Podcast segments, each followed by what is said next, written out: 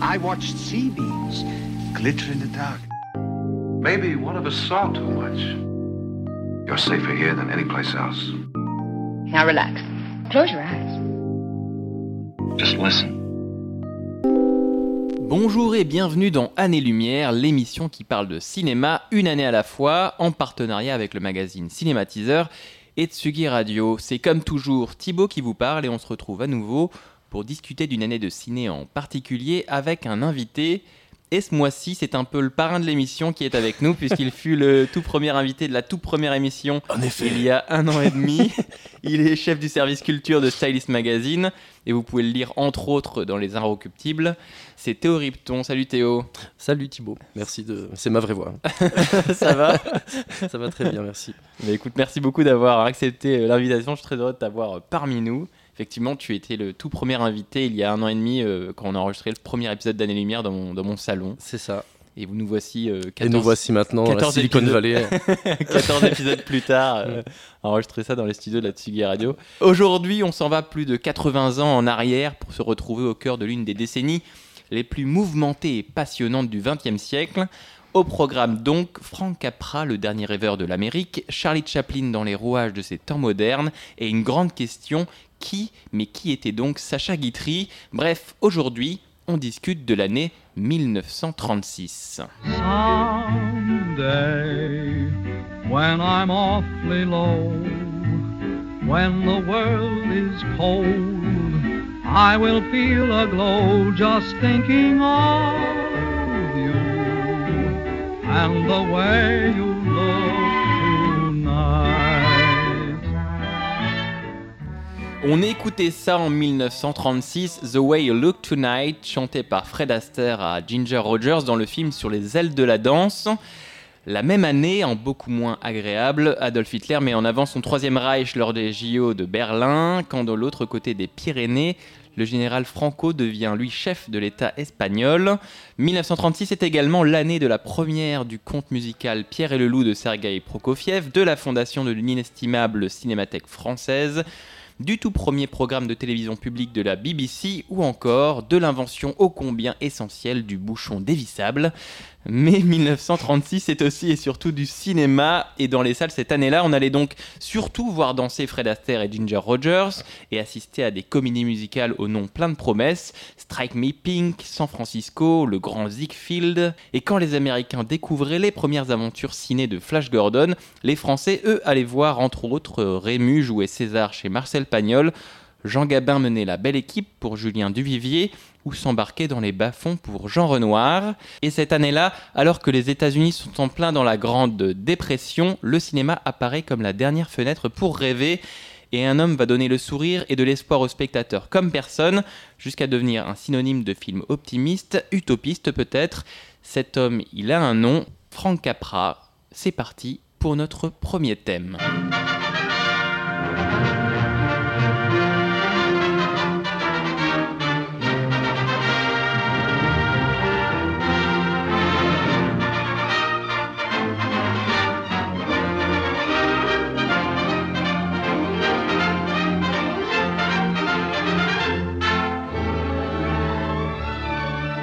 Cette musique, c'est celle du générique d'ouverture du film L'extravagant Monsieur Deeds, sorti donc en 1936, réalisé par Francesco Rosario Capra, dit Frank Capra. Alors Frank Capra, c'était donc un réalisateur euh, italo-américain qui a réalisé plus de 50 films et documentaires entre 1921 et 1964.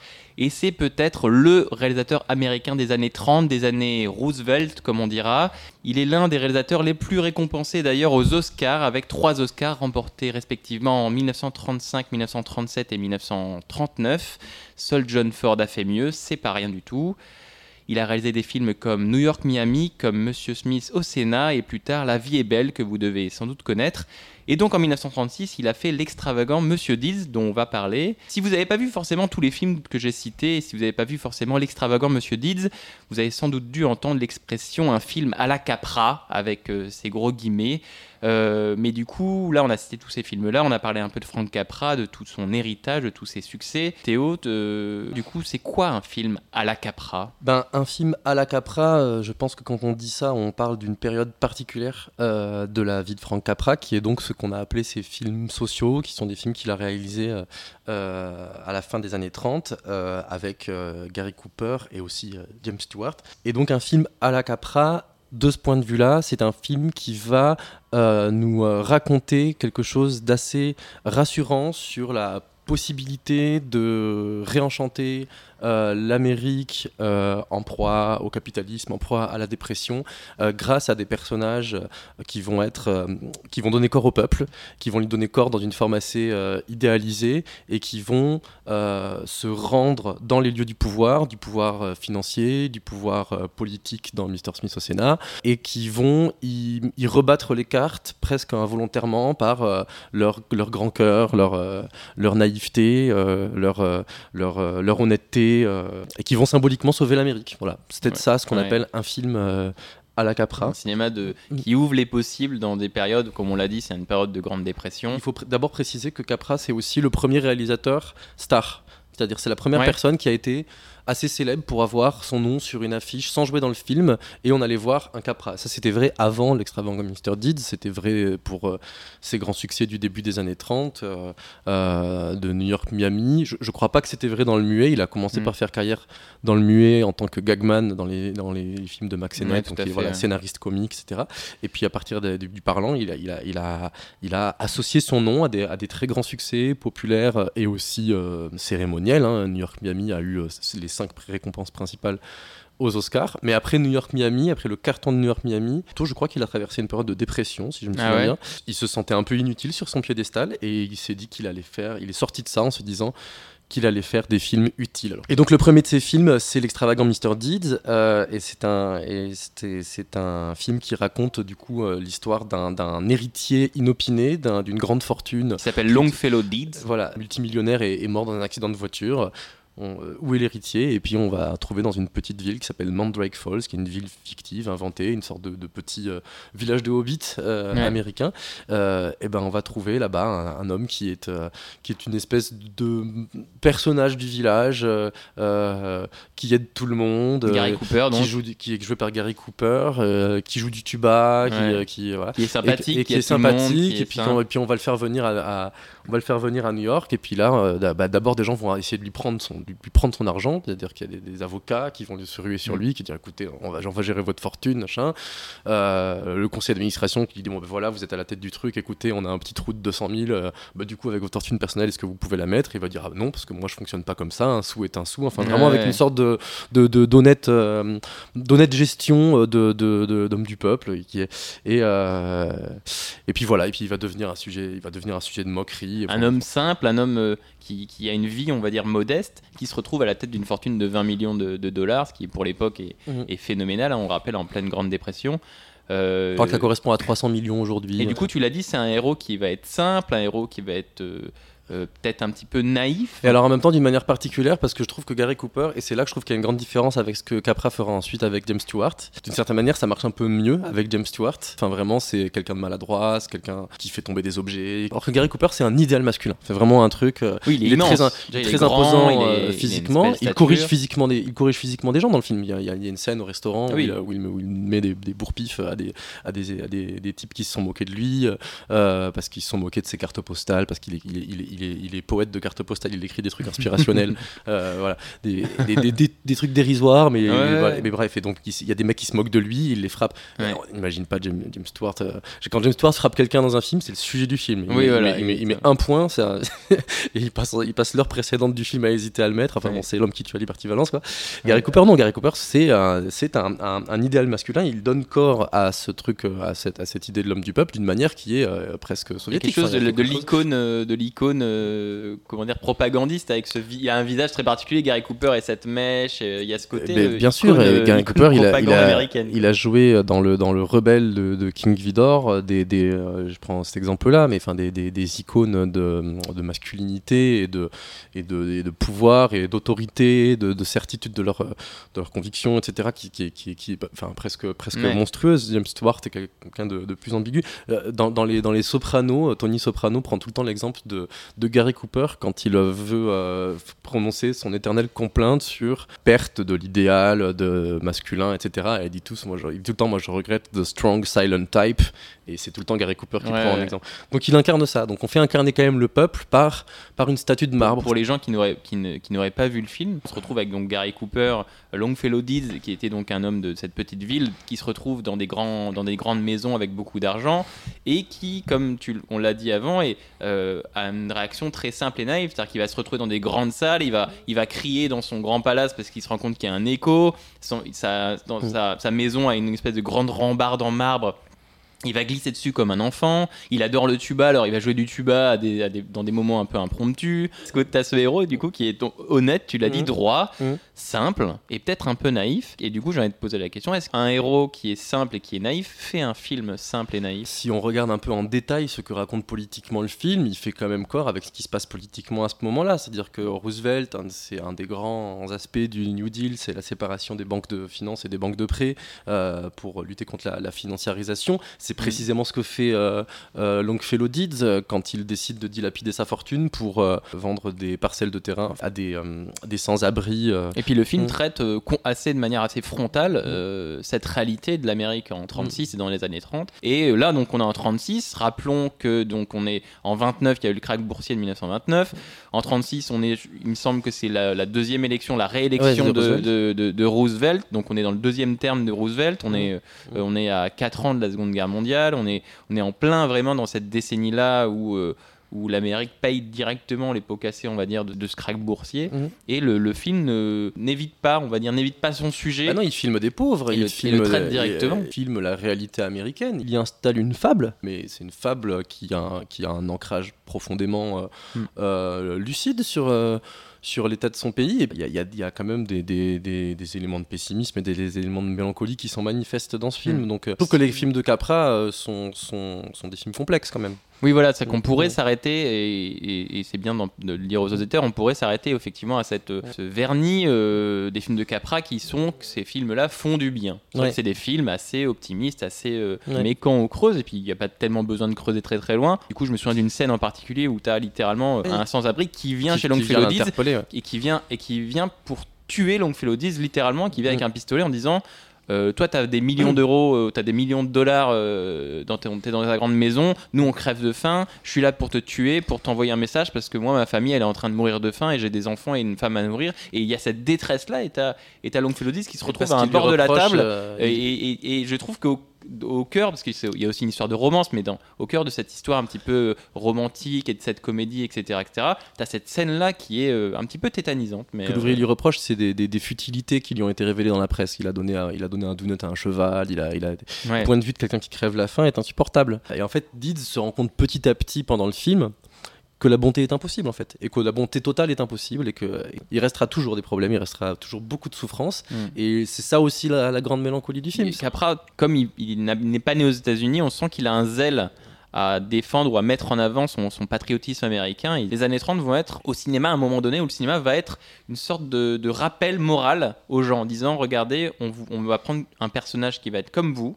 Mhm. On va le mettre dans des situations exceptionnelles et face aux institutions que vous ne pourrez jamais rencontrer dans votre vie. Et regardez ce qui est possible de faire. Et d'ailleurs, c'est drôle parce que le film se termine sur un tribunal. Et il y a Mhm. beaucoup de films à cette époque-là qui se terminent sur un film. tribunal parce qu'il y a beaucoup de. Il y a ce côté, ce tribunal, euh, euh, on va dire institution, est en fait un tribunal moral sur beaucoup de sur beaucoup d'aspects. Et, et c'est un gimmick qui revient beaucoup dans cette décennie des années 30, hein, ce tribunal moral, ce rappel moral aux citoyens, aux gens. C'est le moment du- du- d'une responsabilité collective à faire, euh, faire face à faire front à l'individualisme, qui est la, quand même le, le grand méchant du film. hein. Le grand méchant du film, c'est la pas du gain et le, et le, le manque de, le manque de Mm. solidarité entre les êtres.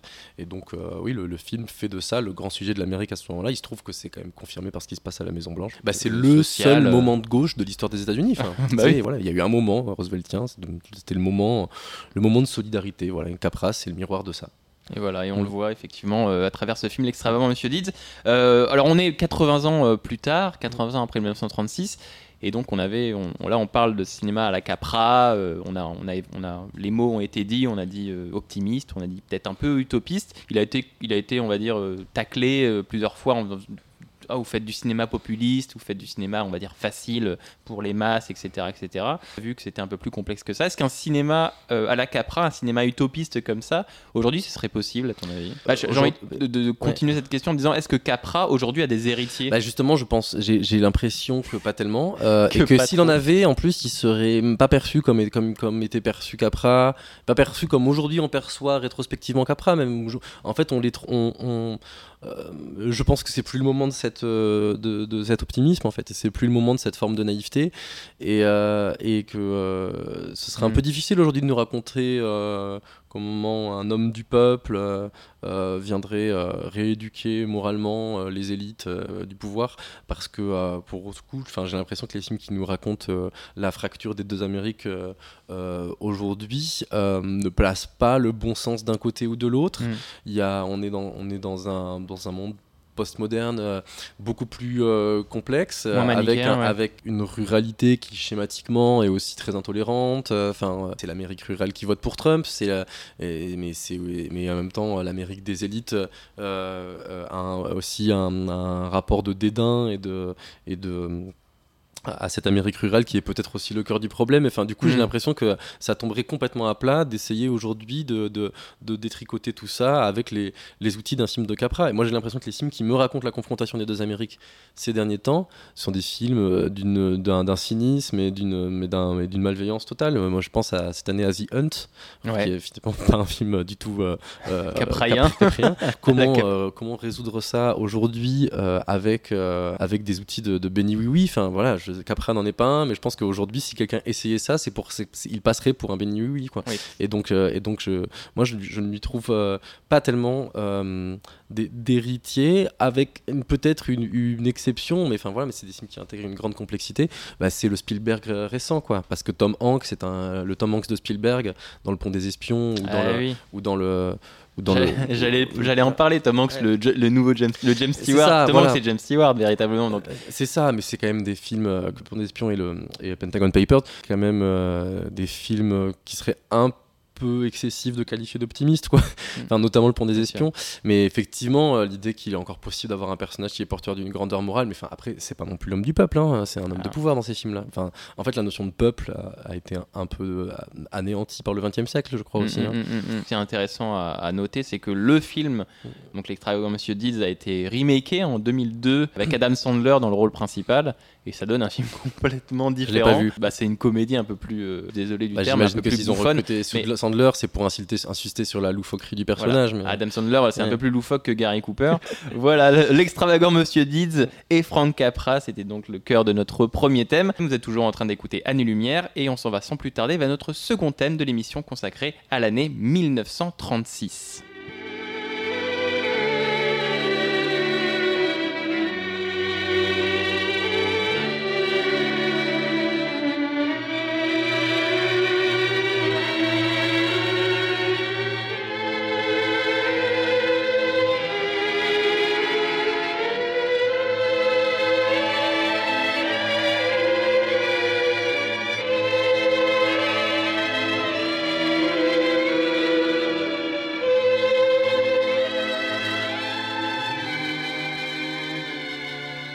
Avez sûrement entendu cette musique récemment, puisqu'elle a été euh, réorchestrée, réutilisée euh, dans le film Joker l'année dernière, film Joker avec euh, Joaquin Phoenix par Todd Phillips. Elle s'appelle Smile, cette musique, elle est issue d'un film de 1936 que vous avez sans doute tous dû voir euh, au lycée ou au collège. Ce film, c'est Les temps modernes de Charlie Chaplin. Est-ce que toi aussi, on t'a montré les temps modernes au lycée, euh, Théo? Euh, moi, je l'ai pas vu au lycée ou au collège, mais je crois que je l'ai vu dans le programme que je me suis fait entre l'été de ma terminale et, le début de mes études de cinéma. Je me suis dit, bon, il faut l'avoir vu, quoi. Mais effectivement, c'est un, un film qu'il qui, qui est- euh, généralement on le voit parce qu'il faut l'avoir vu. c'est un peu d'ailleurs un peu dommage, mais. Mais les profs d'histoire en général, euh, ça leur sauve Ouais, peut-être deux euh, heures de cours. Et puis c'est Et- puis, enfin franchement c'est un cours agréable à passer, hein, Voilà. ça, plutôt qu'un truc sur la guerre froide. Et il passe pas- voilà donc les temps modernes de Charlie Chaplin, ce film où euh, Charlot se retrouve dans les rouages Mm. d'une grande usine, effectivement pris dans ce dans ce taylorisme fou. Film qui est donc la dernière apparition d'ailleurs du personnage du petit vagabond créé en 1914 par Chaplin et qui vont, va donc, comme je l'ai dit, plonger euh, euh, Charlot au cœur des problématiques liées à l'industrialisation, c'est-à-dire que le travail à la chaîne, euh, les manifestations, bref, tout ce qui va être les dérives du capitalisme en général. C'est des thématiques et des problématiques qui étaient déjà assez présentes dans le cinéma européen des années 20-30. hein. Le, le cinéma soviétique, euh, on a déjà parlé dans des films comme La Grève, Octobre, euh, des films d'Eisenstein, Métropolis de Fritz Lang, on, on l'a déjà évoqué. Mais aux États-Unis, c'était un peu plus rare, hein, puisqu'effectivement, comme tu l'as dit, Théo, c'est euh, le, le cinéma américain n'est pas un cinéma forcément naturellement de gauche, donc ces problématiques ouvrières sont un petit peu moins présentes dans le cinéma. Les temps modernes de Chaplin et, et, montrent peut-être une- le début d'une prise en compte. D'ailleurs, les origines du film Les temps modernes euh, sont assez, drôles à noter, puisque dans son autobiographie, Charlie Chaplin l'évoque. Il dit je me suis souvenu d'une interview que j'avais eue avec un jeune journaliste brillant. En entendant que je visitais la ville de Détroit, il m'avait parlé du travail à la chaîne des usines là-bas. L'histoire déchirante des grosses usines attirant de jeunes hommes en bonne santé venus de la campagne qui, après 4 ou 5 ans de travail à la chaîne, étaient devenus des épaves. C'est quand même un film qui s'ouvre sur euh, une image assez saisissante. Le début du film, cette première image, c'est ces moutons qui vont à l'abattoir et qui, par un fondu enchaîné, euh, se mixent à une autre image de, des ouvriers qui sortent du métro pour aller à l'usine, qui est une image euh, orwellienne, qui est une image sortie tout droit du cinéma soviétique des années 20 Mm. et qu'on retrouve effectivement dans un film de Chaplin qui est censé être une comédie, donc c'est assez, assez dif- différent. C'est vrai que c'est un film comme tous les films qui sont monumentaux dans leur notoriété, qui ont une place euh, dans l'imaginaire collectif. euh, J'allais dire, en fait, moi je pensais que tu faisais référence à, à la, à la scène où Chaplin euh, Travaille à la chaîne avec euh, les boulons. À la chaîne avec les boulons, Ce où qui il est se aussi, retrouve euh, entraîné dans le truc. oui. Qui j'ai l'impression que qu'il y a une scène qu'on n'a pas besoin d'avoir vu le film pour l'avoir en tête presque. Elle est, elle est- Ah, c'est de la est- culture pop. Hein. Elle, c'est ça. Donc voilà. Donc c'est toujours un peu difficile d'avoir un, d'avoir un, de retrouver un rapport un peu intime avec un film qui appartient à ce point-là euh, à tout le monde. Il y a vraiment euh, quelque chose de, de complètement unique dans le contexte du cinéma parlant, de, de ce qui Mm. est en train de devenir Chaplin, plus que tout autre artiste du burlesque. hein. vraiment, il a, a réussi à, habiter pendant une vingtaine d'années dans un monde qui n'appartient qu'à lui. Et, On est en et- 1936, le parlant est arrivé en 1927, donc 9 ans avant. Euh, Les temps modernes est encore un film muet, Mhm. donc c'est déjà une anomalie euh, dans le paysage euh, cinématographique à l'époque. On a donc Chaplin, tu l'as dit, c'est un personnage qui Mhm. appartient déjà à une époque qui est révolue. Et en plus, du coup, il traite de thématiques qui sont aussi une sorte d'anomalie aux États-Unis, qui, qui vont être ces, ces images qu'on a plutôt tendance à voir dans le cinéma européen ou le cinéma soviétique, qui vont être du coup une, bah, une- un film à charge contre euh, un, des, un des fleurons de l'industrie américaine qui est le taylorisme, qui est censé quand même être une gloire, un honneur pour l'Amérique. Je ne veux pas qu'on puisse dire que c'est une anomalie de critiquer euh, le capitalisme. Euh, Enfin, John Ford a fait les raisins de la colère, voilà. bon, bon, Mhm. Donc, mais non, moi je trouve que c'est une, une anomalie de production. Il y, a, il y a 10 mois de tournage pour les temps modernes. Ouais. Il, y a, il y a 50 de- de- de- d'écart entre ça et son film précédent. Mhm. C'est une période où même les films les plus chers sont faits par des gens qui font deux films par an. Donc, euh, donc euh, Chaplin est quelqu'un qui, qui, euh, qui travaille comme un Cameron en fait. Exactement. Et, euh, et, euh, enfin, à, à l'époque, c'est- c'est c'est complètement anachronique de, de, de travailler comme ça, d'engager d'engager ce genre de moyens, de mettre un tel temps à faire ses films, et pour en plus faire des films muets. Donc voilà, on, l'a- on l'a un peu évoqué, c'est vraiment la seule star du muet à avoir survécu au parlant, euh, mais qui plus est, euh, la- à avoir survécu au parlant en continuant d'abord à faire non pas du muet, du sonore, mais du Mm. non-parlant. Puis il y a quand même toujours une manière de, le dire, que, de dire que le son est en trop. Le son, c'est des borborigmes, c'est des aboiements. Oui, parce des- que le seul en moment fait, où, les- il, ouais. où il utilise le son, c'est pour une chanson. dont, avec des Euh, paroles qui dans n'en le sont pas en café, yaourt, voilà. Et sur l'anomalie, euh, moi je trouve que Chaplin est vraiment un individualiste en fait. C'est-à-dire que certes, il va nous raconter un peu, euh, bah, les, les- son personnage est un, est un sans-abri, donc évidemment, il va évidemment qu'il va nous, nous montrer la misère, etc. Mais chez, mais chez Chaplin, je n'ai le souvenir d'aucune scène collective il regarde le- le- le- la, la- la dérive machiniste avec une, avec une très grande sévérité, mais comme solution, il ne lui apporte que la fuite, et, euh, et une fuite individualiste. Alors, en fait, non, parce qu'il y a l'amour, mais l'amour, c'est quand même un peu l'individualisme à deux, Mm. et, euh, et euh, je, je- je trouve quand même que, que, que, que- que Chaplin ouais, n'est pas exactement un, leader ou, un, ou quelqu'un Un qui bel galvanise, étendard de... qui galvanise la collectivité, c'est ça a jamais trop été son sujet. Pendant que les temps modernes se déploient sur les écrans américains, et d'ailleurs est un beau succès de l'année 1936, euh, de l'autre côté de l'Atlantique, euh, ce monde ouvrier, ces ouvriers, ce, ce travail à la chaîne, et toutes ces questions-là sont traitées différemment, puisqu'en France, au même moment, euh, le Front Populaire gagne les élections législatives, et Léon Blum devient Premier ministre. Alors le Front Populaire, vous avez sans doute déjà entendu le terme, hein, c'est une coalition de partis de gauche, on a donc le Parti communiste. C'est tout ce qu'on n'arrive parti- pas à faire maintenant. voilà. On avait donc le Parti communiste plus le Parti radical plus ce qu'on appelait la SFIO, ce qui est la section française de l'internationale ouvrière. Donc ce Front populaire va mettre en place notamment euh, les congés payés, la semaine de 40 heures, l'augmentation des salaires. Et tout ça dans un contexte des années 30 où il y a une montée du fascisme, du nazisme, de l'extrême droite en Europe et en France. Bref, il y a une réalité sociale et politique qui arrive et qui va naturellement trouver son chemin sur les écrans de cinéma avec des réalisateurs comme Julien Duvivier, comme Marcel Carnet, René Clair et Jean Renoir et des acteurs qui incarnent parfaitement la figure de l'ouvrier comme Jean Gabin.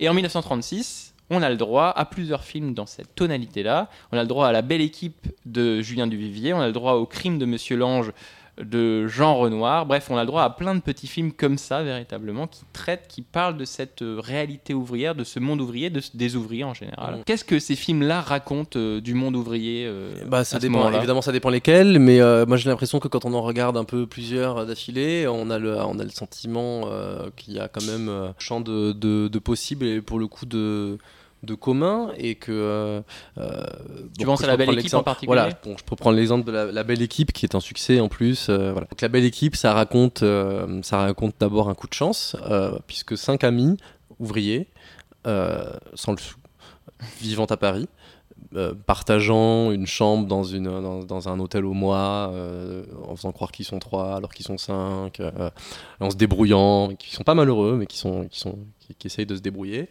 euh, gagnent à la loterie nationale. Ils Mm. gagnent à la loterie nationale, ils gagnent 100 000 francs, et ils décident, euh, bah, c'est Gabin, qui est un peu leur leader, qui leur dit, bah, attendez, non les gars, il dit les gars, hein, évidemment. Euh, non, il dit pas. Alors ça, on, on le caricature toujours un peu comme ça. En fait, il a une voix très féminine, Gabin. Ah, attendez les Ah, gars, c'est un- il est un, un, peu. c'est un chanteur de musical. à la Ouais, il est un peu, il Gabin. a, il a- Ah bah non, attendez les gars, il est plutôt comme ça, je crois. Alors, Voilà. qu'est-ce que tu fais? Il fait, il fait pas trop des. Ah, voilà. C'est Mais, vraiment euh, l'imitation de Jean Gabin. C'est ça. Et donc, euh, du coup, euh, Gabin euh, leur dit ah bah, attendez, euh, non, euh, les gars, euh, on va, euh, on va acheter euh, une guinguette. On va acheter, on va acheter une maison euh, au bord de l'eau. Et euh, alors, la scène le dit, elle est très belle parce qu'il, il- on dirait qu'il est en train de la construire par la pensée. Quoi. Il, là, il veut visualiser et le petit potager et puis l'eau qui passe à côté. Et puis on dirait un petit peu embêter les poissons. Enfin, bref. Au bord Et- de la Marne. Ouais, c'est ça, au bord de la Marne, et, euh, et ils vont faire une guinguette ensemble, ils vont la construire ensemble En mettant leur donc, argent euh, en commun. en mettant leur argent en commun et en étant tous présidents. Oh Il y a vraiment ce truc où ils vont tous être Mais les du coup, chefs. on rappelle, hein, euh, Front Populaire, communisme, et on fait un film sur des gens qui mettent leur, argent en commun. Oh là là Mais c'est aussi, je trouve, euh, un film, certes, sur la fraternité ouvrière retrouvée, mais aussi déjà un peu sur les acquis du Front Populaire, parce que je trouve que c'est un film qui sent vachement les loisirs. C'est vraiment l'invention de la France des Ouais. loisirs. Il y a vraiment euh, quelque, chose de, quelque chose de vacancier, je trouve, dans la belle équipe.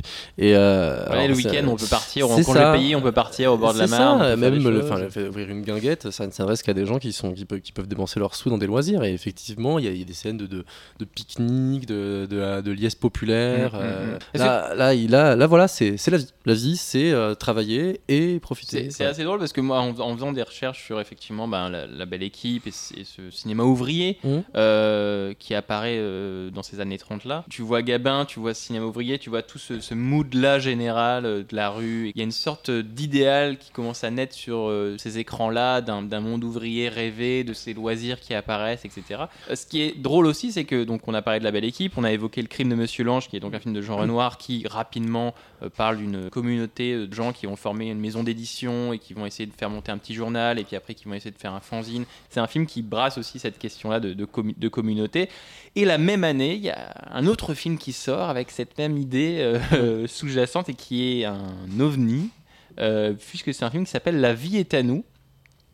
Et qui est un film également sorti en 1936 et qui est un film collectif dirigé certes par Jean Renoir mais réalisé entre autres par euh, euh, huit autres réalisateurs, notamment Henri Cartier-Bresson, Jacques Becker, Jean-Paul Le Chanois, bref, huit réalisateurs au total, et qui est un film financé par le Parti communiste français. Ouais, c'est un film de campagne, hein. c'est quelque chose d'assez actuel de ce point de vue-là, et ça ressemble à un film de. Alors, il n'est pas sorti au final parce que justement, il a été un peu censuré, mais il a été montré il a dans pas des eu son meetings. visa, voilà, Il a exactement. été montré dans des meetings. et, Mais c'est vrai que euh, c'est un, ob- c'est un objet filmique qui est intéressant parce que, alors, si vous voulez le voir, donc la, La vie est à nous, 1936, il est disponible euh, gratuitement, on va dire, sur Internet. Vous pouvez Ouais. le voir, vous tapez ça sur Internet, euh, sur Google, vous le trouvez. C'est vrai que c'est un objet qui est drôle parce que quand on lance le film, on a des images d'archives, Ouais. on a des images de, de journaux télévisés avec euh, notamment des bagarres dans les rues, des manifestations, des manifestations de, donc de, de journaux télévisés de l'extrême droite qui, qui marchent dans les rues de Paris, également des manifestations de l'extrême gauche. Bref, on a, on a, on a l'impression au début d'assister à un journal télévisé, puis après s'enchaînent des scénettes plus, on va dire, mises en scène véritablement. Tout ça fait ben, un espèce de- d'objet euh, un petit peu frankensteinien avec. euh, Mm. composé de plein de petits bouts, parfois un petit peu ridicule, puisqu'on nous montre des images de Lénine, Ouais, ouais, et, ouais, c'est Lénine un et Staline, on nous montre des- il y a quand même des discours entiers de, de responsables du Parti communiste euh, qui sont comme ça euh, mis en bloc euh, à la fin du film de manière un petit peu, un petit peu ridicule. Et nous, on le regarde 80 ans après avec un regard. euh, bah, on en parlait avant Théo, mais on peut pas s'empêcher d'avoir un petit Oui, ça fait rictus. un peu C'est sourire. mais c'est un film qui appartient, comme tu dis, à son époque. Surtout, en plus, je trouve qu'il faut, euh, euh, faut pas retenir ça de Jean Renoir, qui est quand même quelqu'un qui a raconté son époque de manière autrement plus dialectique et autrement plus euh, euh, complexe que ça. En 36, il tourne partie de campagne qui ne terminera pas, et qui sortira Mm. Euh, beaucoup plus tard. Euh, Bah, le crime voilà. de Monsieur Lange est un film oui. notamment plus intéressant et Voilà. qui traite de la même à peu près de la Voilà, même c'est question. ça. Et puis surtout, je, enfin, finalement, je trouve que le pessimisme est un peu plus intéressant euh, que dans tout ça que le que le que l'exaltation euh, euh, en plus, enfin, propagandiste. et, Enfin, bon, c'est vraiment un film de campagne Là, électorale. ça fait euh, quelques minutes qu'on discute effectivement du, du- des temps modernes de Chaplin. On a parlé donc euh, de la belle équipe, du crime de Monsieur Lange, de tout ce cinéma avec ce monde ouvrier qui apparaît enfin à l'écran dans ces années 30 et en 1936. Est-ce qu'on peut dire, à ton avis, Théo, Théo qu'il y, a un- qu'il y a un cinéma, qu'il existe un cinéma ouvrier ton avis? Tu veux dire actuellement? Non, euh, euh, bah, dans, dans- dans ces films-là, et puis même dans, dans l'histoire du cinéma, et puis on parlera peut-être plus récemment de, de- de- de ce qui nous concerne euh, aujourd'hui, mais, mais, mais est-ce que est-ce qu'on peut dire que euh, au-delà de ces Bah, films, le etc., truc- est-ce qu'il a, jamais existé un cinéma ouvrier, selon toi? Bah, euh, le truc, c'est que quand on dit ça, j'ai l'impression qu'il y a une sorte de double sens un peu trompeur qui serait qu'il serait fait par des ouvriers. Et euh, Oui, voilà. non, bah, le, par contre, après, bah, voilà, le cinéma s'intéresse au monde, le monde euh, contient des ouvriers, le cinéma filme des ouvriers. C'est un sujet cher à certaines époques euh, du cinéma, c'est un sujet cher dans les années 30, ça a été un sujet cher euh, dans les années euh, de, de la fin du 20e, et que ce soit chez Ken Loach ou chez Guédiguian. Enfin voilà, aujourd'hui, on Mm. appelle ça un cinéma social maintenant. On Mm. n'appelle plus ça un cinéma ouvrier. Je pense que derrière l'expression de cinéma ouvrier, il y a déjà un peu le début de la propagande. Il y a l'idée qu'on est quand même un peu en train de nous raconter les, les, les, les- les grandes fables euh, de, histoire. la, de, la vie, de la vie ouvrière. Et, et- et quand, quand je pense cinéma ouvrier, je vais, je vais plutôt penser aux années 30. Aujourd'hui, on dit cinéma social, qui est une expression que j'aime pas beaucoup, même s'il peut m'arriver de l'employer, mais qui de fait correspond à une case. Pourquoi t'aimes De- pas l'employer? Bah, parce que je trouve que, enfin, je, je, je sais pas ce que c'est un cinéma qui n'est pas social en fait. Enfin, je veux dire, Mm. euh, je trouve qu'en fait, on en fait une espèce de grand ensemble où on se dit que ça va être un peu un globi-boulga avec de la, avec de la caméra portée et grosso modo euh, pas trop de couleurs. euh, Enfin, c'est, c'est, euh, c'est un univers, c'est une atmosphère, c'est une manière d'avoir un rapport un peu touristique à la misère. Mm. Et donc, euh, je trouve que derrière l'expression cinéma social, en général, il y a quand même une, une mauvaise prise en compte de ces films, euh, une manière de tous les, de, de, de tous les trouver beaux sur des critères non cinématographiques mais humains, de plus du tout les regarder pour ce qu'ils sont. Il y, a, il y a plein de rapports au monde qu'on peut avoir quand on filme dans une banlieue, autant qu'il y en a plein qu'on peut avoir quand on filme dans un, dans un appartement du 8e. Et, et on, on parle pas de, on parle pas de cinéma riche, on parle pas de cinéma sur les riches, parce que ça veut rien dire. Donc Oui. le cinéma social, je trouve que c'est un peu un truc pour dire ah tiens hier j'ai vu un film social, j'ai vu un film avec euh, avec des gens qui euh, qui ont galéré un peu en Belgique, euh, et euh, je et puis ils étaient malades. Enfin voilà, je trouve que et puis ensuite bah voilà, bah, On, puis on ensuite salue euh, nos amis belges, évidemment. Et, puis ouais. en plus, non parce que je parlais des Dardennes, mais puis en, puis en plus, euh, puis en plus, et puis en plus, enfin je sais pas, c'est une manière de ne pas le prendre en compte quoi. Voilà qui conclut parfaitement euh, ce second thème de notre émission consacrée à 1936. Vous êtes toujours en train d'écouter Année Lumière et on est parti pour notre troisième et dernier thème. C'est même inouï de penser qu'on peut adorer les femmes comme je les adore et les trouver assommante à ce point-là. Oh, être marié. Ça doit être quelque chose de terrible, ça, hein? Hmm. D'ailleurs, c'est bien ça. Moi, j'ai l'impression qu'il n'y a plus de différence entre un homme qui est marié et un homme qui n'est pas marié qu'entre, je sais pas moi, un Chinois ou un Portugais. Hmm. Si quelqu'un me disait, tu étrangleras un jour un facteur sur la route du Vésinet, je dirais peut-être. Si quelqu'un me disait, tu seras un jour archevêque de Clermont-Ferrand, je dirais, c'est possible. Et si quelqu'un me disait, tu seras marié un jour, je dirais, non, mon général. Naturellement, à condition que ce soit un général qui m'ait dit ça. On pourrait le laisser parler encore et encore, on pourrait le laisser continuer son monologue, tellement il le récite et tellement il en parle si bien. Euh, cet homme, cette voix, c'est celle de Sacha Guitry. Cet extrait euh, sonore vient du film Faisons un rêve, également film de 1936, réalisé donc par Alexandre Georges Pierre Guitry, alias Sacha Guitry, acteur, auteur, réalisateur du film, et sujet donc de notre troisième thème. Alors Sacha Guitry, pourquoi on le met au cœur de ce troisième et dernier thème de l'émission sur 1936 Tout simplement parce qu'en 1936, Guitry sort quatre films, Mm. et pas moins, ce qui est déjà assez impressionnant. Il sort donc Faisons un rêve, dont vous avez entendu euh, un extrait sonore, mais également Mon père avait raison, Le Nouveau Testament et Le roman d'un tricheur. Et 1936 en particulier, mais les années 30 euh, en général vont être une décennie assez riche pour euh, Sacha Guitry. Alors Sacha Guitry, avant qu'on en discute dans cette émission, pour moi c'était euh, surtout un homme de théâtre, je vais le dire même hein. bêtement, mais Mm. c'était avant tout un homme de théâtre et pour moi c'était surtout un nom de rue, c'était surtout euh, Mm. un nom de théâtre justement ou un nom de cinéma, salle euh, Sacha Guitry, C'est une médiathèque, salle des fêtes, Mm. médiathèque, voilà. Donc il y avait cette espèce d'entité Sacha Guitry que j'arrivais pas trop à identifier Et C'est un précisément. nom de citation aussi. C'est un peu l'inventeur de la citation. Quoi. Il y a un truc de Voilà. la- voilà, une citation de Sacha Guitry, c'est un truc qu'on voit en premier de lui. Je pense que le premier, le- notre premier rapport à Sacha Guitry, c'est d'avoir, d'avoir lu une citation euh, euh, en, en signature du mail d'un oncle, euh, tu vois. Enfin, Voilà, donc c'était voilà, quelque chose, une entité un Ah. petit peu lointaine, mais j'avais du mal à, à l'accrocher et, fixer des films et un cinéma sur, sur ce nom-là. Alors pourtant, c'est quelqu'un qui a eu une vie euh, brièvement assez exceptionnelle, hein, puisque c'est le fils de Lucien Guitry, un, un grand homme de théâtre. C'est quelqu'un qui est né à Saint-Pétersbourg et qui aurait joué, selon euh, certaines sources, devant le Tsar. vous connaissez le tsar, hein, c'est, ça, hein, ah oui, oui, non, mais absolument, ils étaient à la cour. Cette histoire qu'il aurait Non, joué non, à mais 8 ans devant le Tsar de Je Russie. c'est son parrain, le tsar de Russie. Ouais, Mais je voilà. suis pas certain, mais je, je, je- bon, bref, Faut- les, les auditeurs peuvent le vérifier avec plus de facilité que nous actuellement, qui sommes en mode avion. Mais euh, non, mais en tout cas, il a Donc- grandi à la cour de Saint- de Saint-Pétersbourg. Il, est- Dans les et du coup, il, donc c'est comme il a le- pété dans la soie, comme on dit. c'est le fils d'un grand homme de théâtre et donc il devient naturellement d'abord un acteur et un auteur de théâtre et c'est comme ça qu'il qu'il d'abord gagne une certaine notoriété puisqu'il est l'auteur de 124 pièces de théâtre euh, dès les années 1900 Mhm. et il sera plus tard euh, le réalisateur de 36 films à partir des années 30 donc. Euh, et dans ces 36 films, on peut compter notamment 16 adaptations de ses propres pièces. Théo, toi, qui as voulu qu'on qu'on en fasse le cœur de notre troisième thème, est-ce que tu peux nous éclaircir un petit peu euh, C'est qui, c'est quoi euh, Sacha Guitry? C'est le dernier des Mohicans d'une certaine idée du théâtre classique, de, mm, populaire, voilà, lié à Feydeau, à Mirbeau, euh, etc. D'un- goût de la France et de l'esprit littéraire français qui est, qui est sûrement un, un petit peu troisième, troisième République d'une certaine manière, mais qui, qui, qui avait une- un, un très grand goût de l'histoire. C'est quelqu'un qui a été comme ça un peu le, le, le- chant du cygne d'une certaine idée du théâtre, d'une certaine idée de l'esprit littéraire français et euh, qui avait euh, une capacité hum, verbale à, à parler comme un livre et à, et à analyser les comportements humains qui, bah, pour reciter à nouveau cette personne, donc j'oublie à nouveau le nom, qui disait qu'il est probablement mort sans jamais avoir prononcé une phrase qui ne fut un mot. Il y a vraiment quelque chose de lui de souverain dans le, dans le, le bon mot. dans Il parle le- comme, il parle comme, euh, comme, euh, comme dans un beau et c'est un acteur exceptionnel aussi, qui a d'abord fait beaucoup de théâtre, qui même a un peu dédaigné le cinéma, hein, parce qu'il faisait partie des gens qui trouvaient que c'était peut-être une, une- une mode. Et puis dans les années 30, il a été, euh, il s'est mis au cinéma sous l'impulsion de sa troisième femme, Jacqueline Delubac, qui était aussi son actrice euh, fétiche du coup dans ses, Mm. dans ses premiers films-là.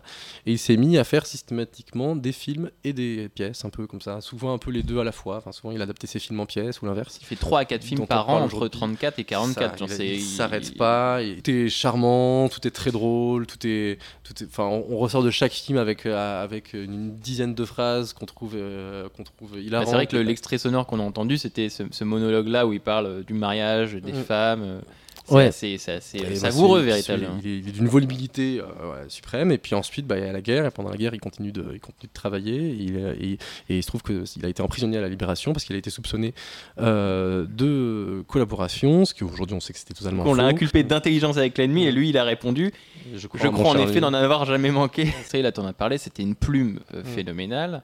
Euh, et c'était, comme tu l'as dit, une, une, une- une carrure, une, prestance, une présence Mm. unique. Et c'est vrai que pour euh, quelqu'un qui n'a jamais vu Sacha Guitry euh, dans un film ou dans un extrait, nous- moi je vous invite à taper Sacha Guitry sur YouTube et à, et à regarder Faisons un rêve.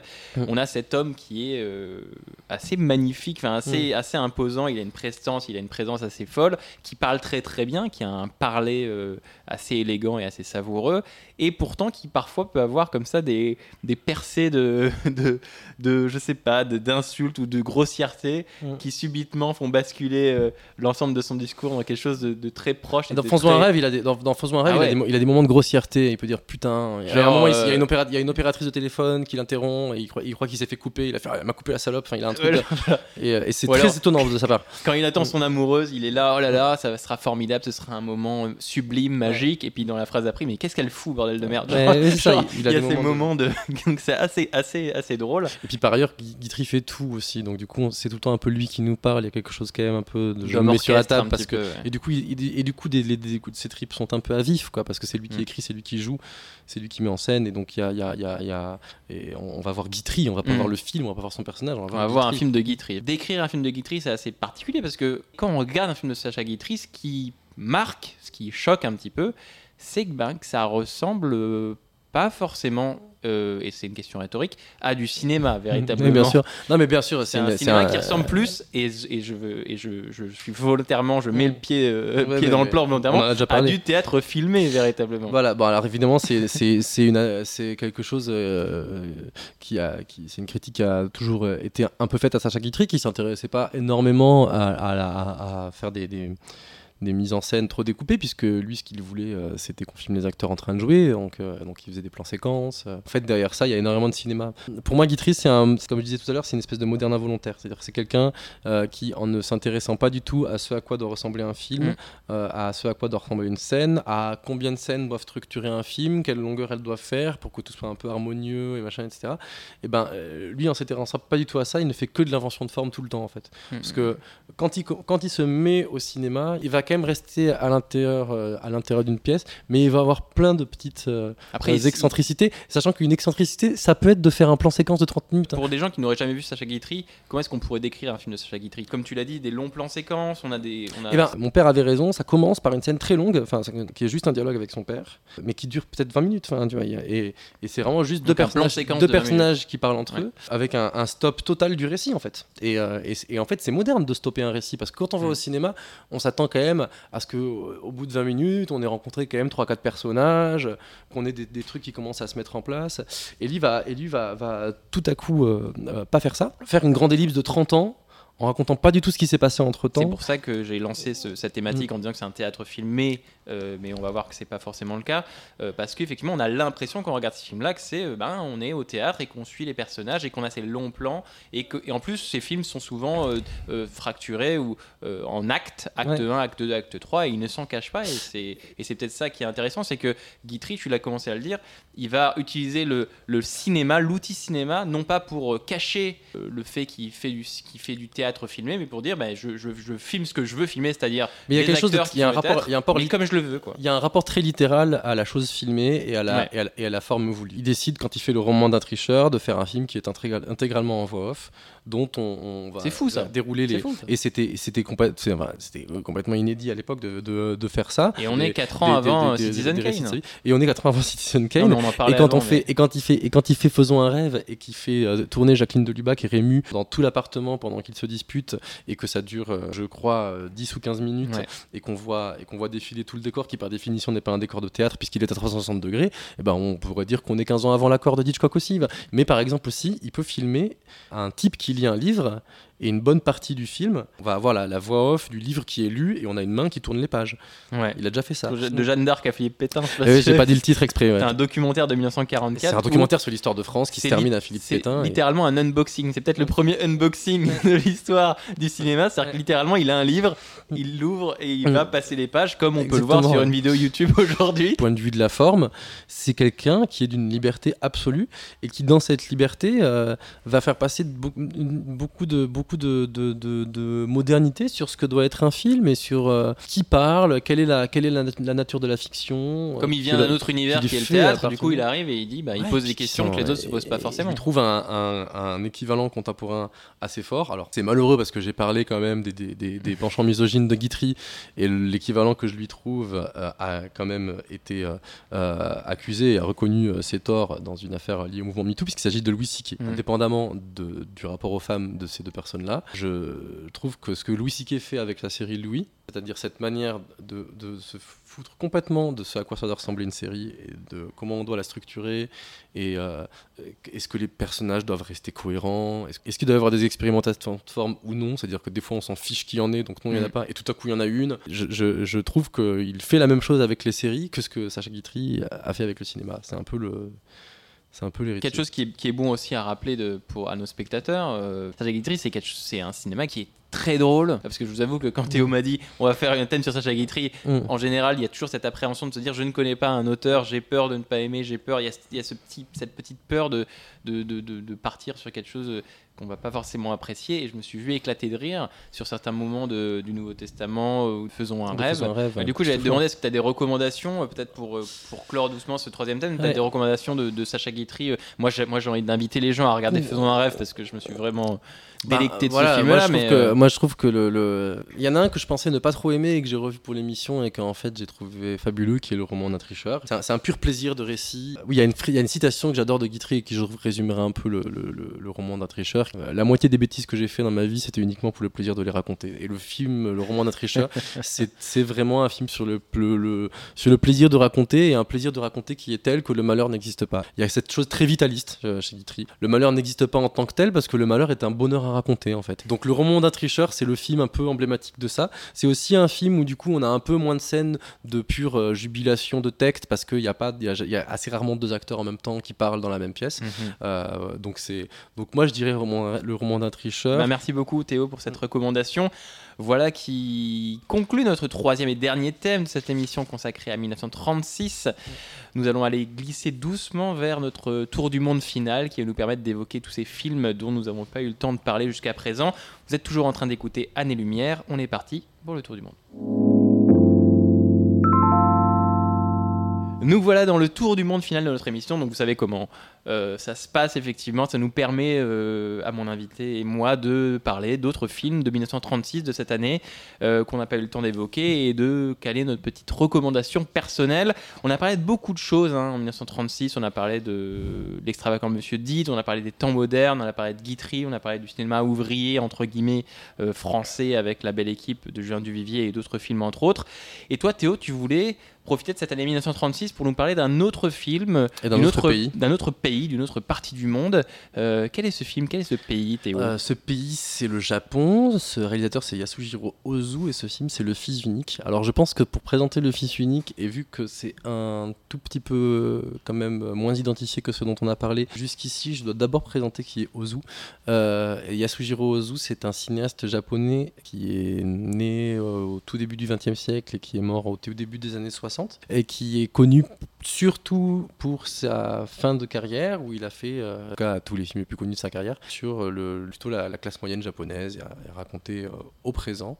Et il a un style qui est très reconnaissable, un style un peu, un peu maison de poupée, un peu aquarium, c'est-à-dire que Ozu, il fait euh, des... C'est extrêmement beau, c'est extrêmement, c'est extrêmement Mhm. reposant de voir des films d'Ozu, parce qu'il y a une sorte de, de clarté, de limpidité permanente, des cadres moyens qui souvent se confondent avec en fait l'intérieur d'une maison, puisque ils sont souvent au sol, euh, dans lequel on va avoir souvent un personnage au centre qui parle face caméra. Les, chants contre chants d'Ozu, c'est vraiment euh, très très euh, reconnaissable. Il n'y a, pas du tout de, de trois quarts face, de trois quarts dos. Ce sont vraiment des, euh, des raccords à 180 degrés avec Mm. des, des personnages qui se parlent et qui se disent des choses claires. Prime abord, n'y mettent pas forcément énormément d'affect. Et puis petit à petit, se nouent quand même des choses peu à peu beaucoup plus tragiques. C'est en couleur qu'on connaît le plus, notamment Le goût du saké, Bonjour, euh, Voyage à Tokyo. Et il raconte un peu toujours les mêmes, euh, sur les mêmes thématiques qui sont la- la- l'interface entre les générations. C'est-à-dire que souvent les films d'Ozu, presque tout le temps, sont, sont des films sur euh, des, des parents et des enfants. euh, des parents âgés et des enfants adultes ou qui entrent dans l'âge adulte et Mhm. qui vont devoir un petit peu se défaire euh, de leur de leur de l'emprise parentale ou alors qui vont justement plutôt refuser de s'en défaire et c'est les parents qui se rendent compte que leurs parents sont, leurs enfants sont en train de se sacrifier pour eux Mhm. et qui vont essayer de les pousser à le faire. Et c'est- toujours un peu ça que ça raconte. Et en 36, euh, il se trouve qu'il est à peine en train d'entrer dans cette phase-là de sa, car- de sa carrière, où il, et euh, il sort à peine du muet, parce que Ozu s'est mis à tout très tard, il s'est mis à la couleur très tard, il s'est mis aussi au parlant très tard, parce que le premier film japonais date de 31, mais celui d'Ozu date de 36, et avant il continuait de faire beaucoup de films, euh, de films euh, muets.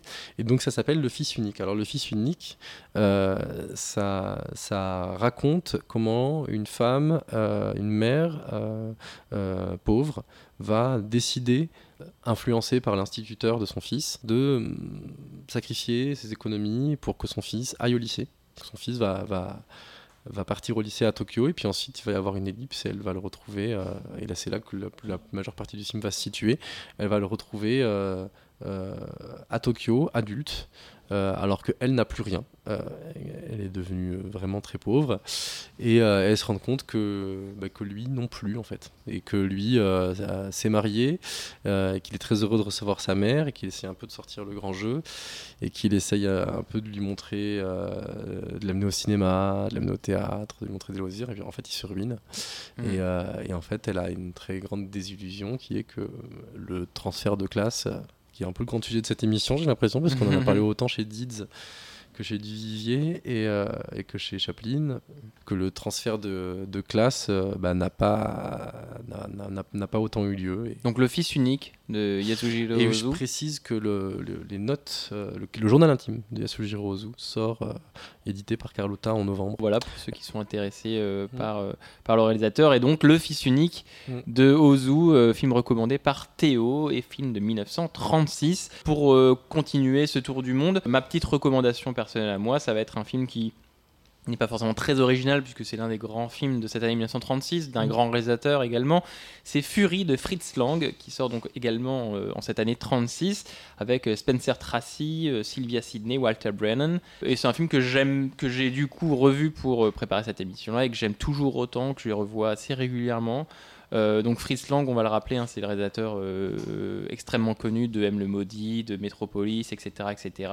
Et c'est Fury, son premier film américain. Donc c'est pour ça que j'ai voulu le mettre en avant parce que je trouve que c'est un film extrêmement intéressant.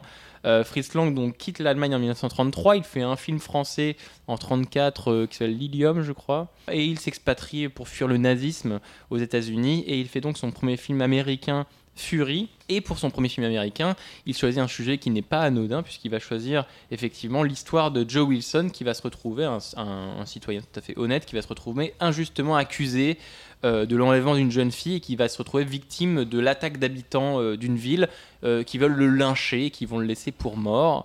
Et, et lui, il va essayer de se venger de cette horde de- d'habitants, apparemment bien sous tout rapport, mais qui, sous la promesse de pouvoir euh, lyncher quelqu'un, euh, se révèlent être des, animaux ignobles.